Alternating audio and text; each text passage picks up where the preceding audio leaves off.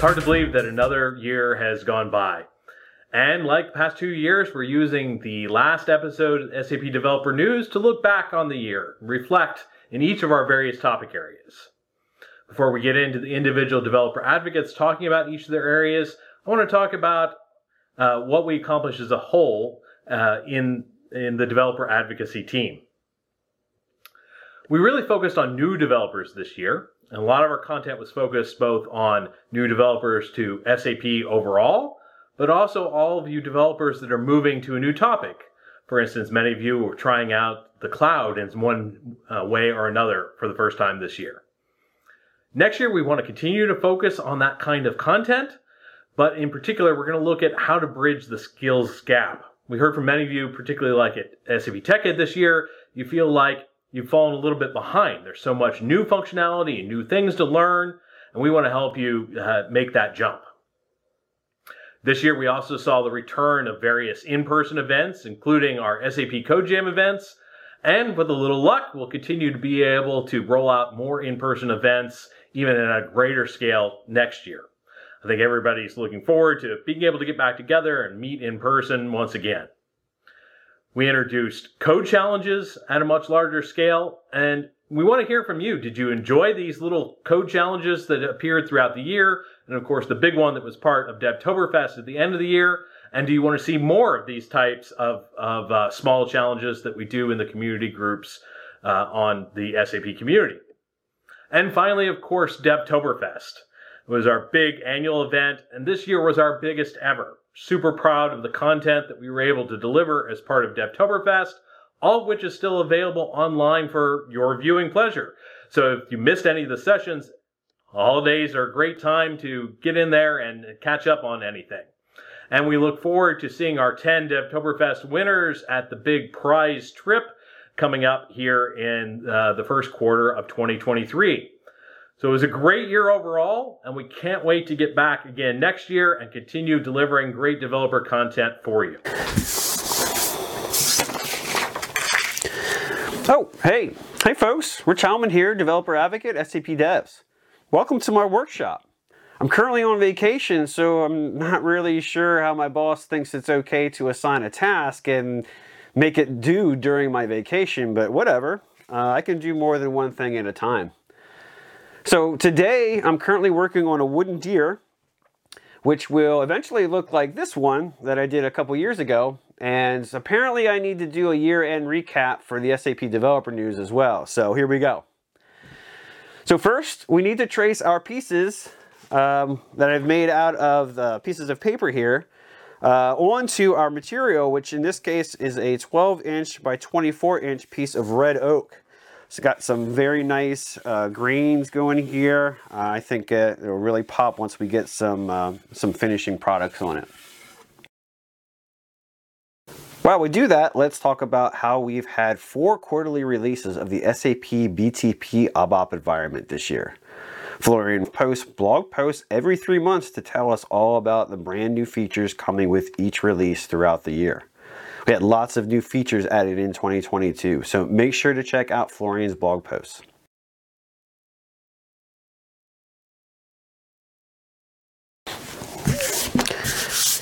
Okay folks, so next we need to cut our pieces out using a jigsaw or a bandsaw.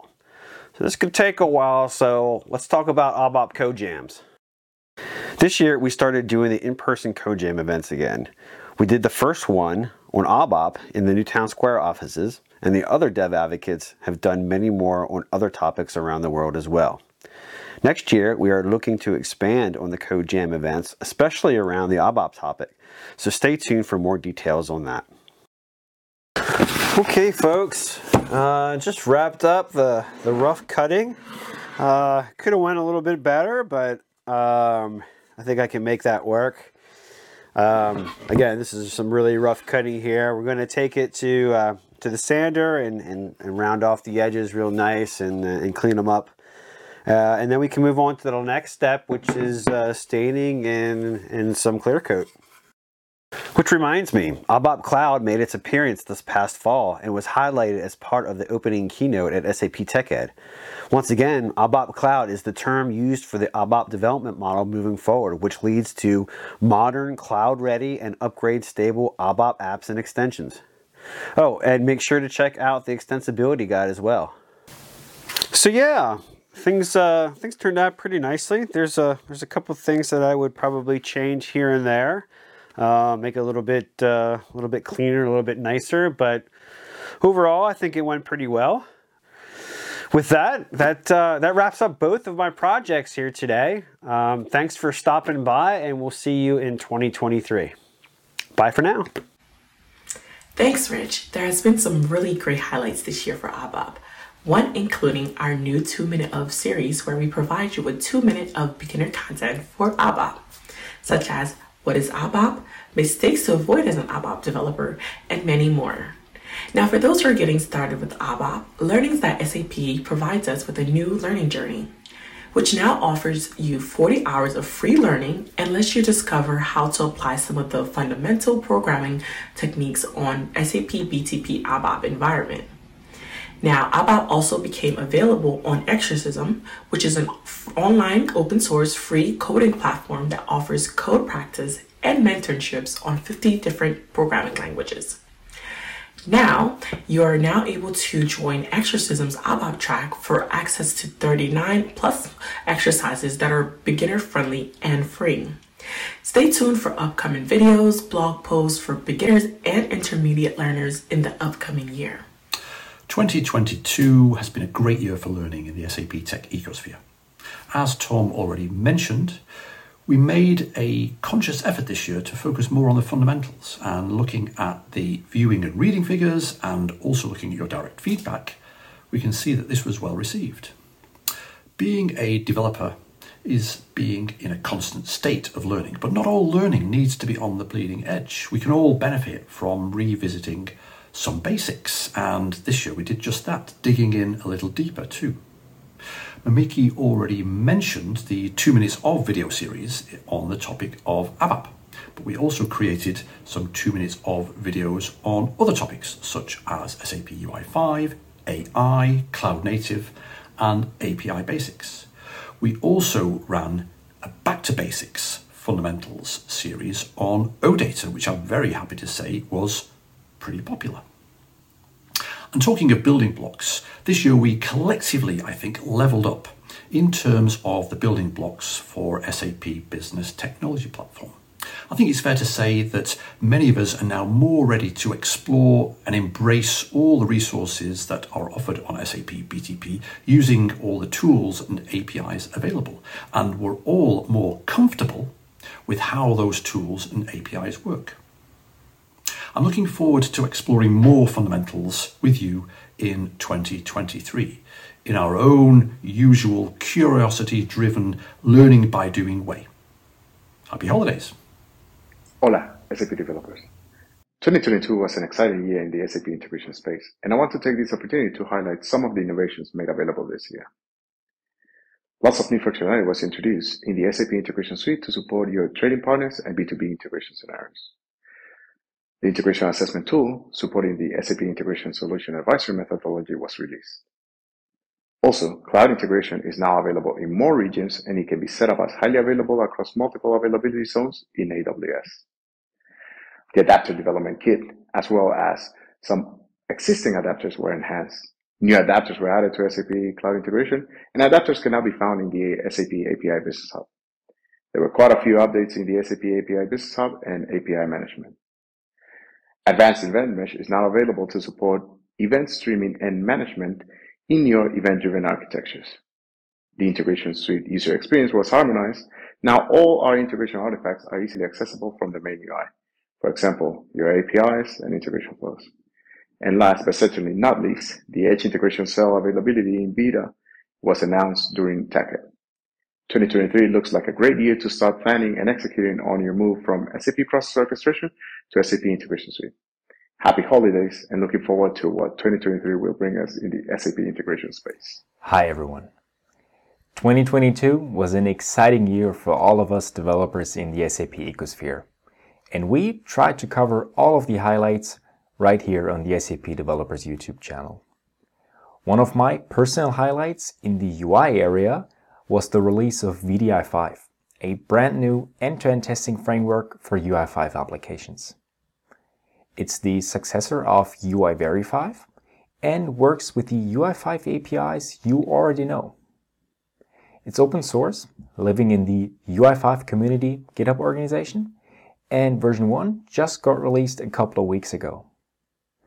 We used wdi5 this year in the test-driven development inspired SAP Community Code Challenge that we ran in June. And the repo for the challenge is still available on GitHub, so feel free to check it out. If you want to learn more about wdi5 first, check out Volker's fantastic Zero to Hero session that he gave during Devtoberfest this year. My colleague Michelle and I also had the chance to demo UI5 and wdi5 in the Developer Advocates download session at TechEd in Las Vegas this year. Definitely check this session out to see the whole Developer Advocates team in action. Happy holidays, everyone, and see you in 2023. Bye. This year was an exciting year for the SAP BTP SDK for iOS and Cloud Native. I've started a beginner's video series with the name of 2 Minutes of Cloud Native, which is covering introductory topics around Cloud Native like what is Cloud Native, what is containerization, and how does the Kubernetes architecture look like. Around the topic of Cloud Native, we also had a code challenge in July and a Cloud Native Days at Devtoberfest with a lot of beginners content, but also advanced topics like Day 2 operations on the SAP BTP Kyma runtime. You still have access to the code challenge and you can try out the exercises. You also can rewatch all Devtoberfest videos in the respective playlist right here on YouTube. In July, SAP introduced CAP support for the Kyma runtime, which he thought is a huge milestone and an important topic uh, to go into more detail for you. In this year's SAP TechEd event, I have given a demo about how you can deploy your very own CAP project on the Kyma runtime using Paketo build packs, Helm charts, and the CDS command line interface. Lastly, 2022 was a great year for the SAP BTP SDK for iOS. Not only did Jürgen Müller re-emphasize the importance of our partnership with Apple at TechEd, but we also released V8 of the SDK together with full support for the SAP Fiori Horizon theme, bringing you the greatest user experience on your mobile devices. All links to the videos and to the content are in the description of this video. And with that, I wish you happy holidays and a great start into 2023. Hey everybody, Josh Bentley, and I wanted to give you my highlight for 2022. It actually started in 2021. I got to be a co-host at SAP TechEd in Frankfurt, Germany, and on Channel 1, I learned how to actually highlight segments and do interviews in a very cool way. And I brought that forward with the team into 2022 as the Developer Digest show. Now, I would have different deep dive segments that you may have missed, special interviews. I remember meeting with Jamie Cawley to do a demonstration on the new features in Kyma.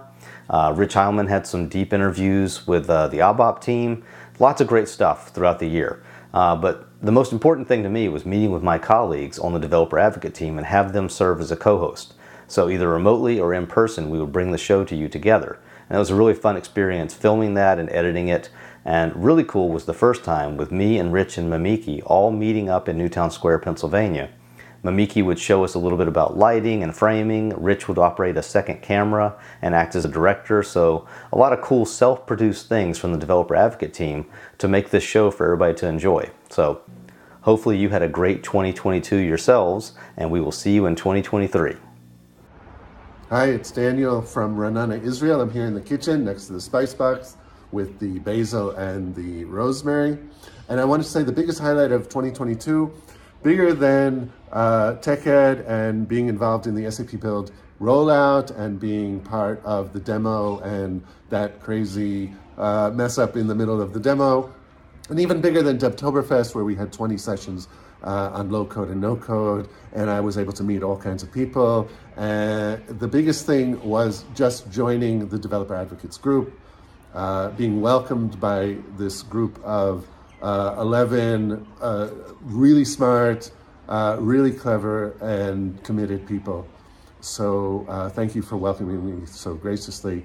And I want to wish everybody a joyous holiday, uh, really great time with your family, and in the new year, a lot of happiness and success.